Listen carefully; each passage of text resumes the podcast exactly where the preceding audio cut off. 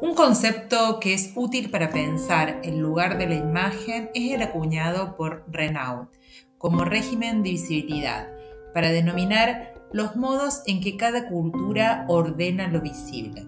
El arte muchas veces intenta poner en crisis ese régimen. Ejemplo de esto es la serie Monstruos Femeninos de la fotógrafa australiana Jessica Ledwich sobre la violencia que ejerce el canon de belleza y la cosmética femenina sobre el cuerpo de las mujeres.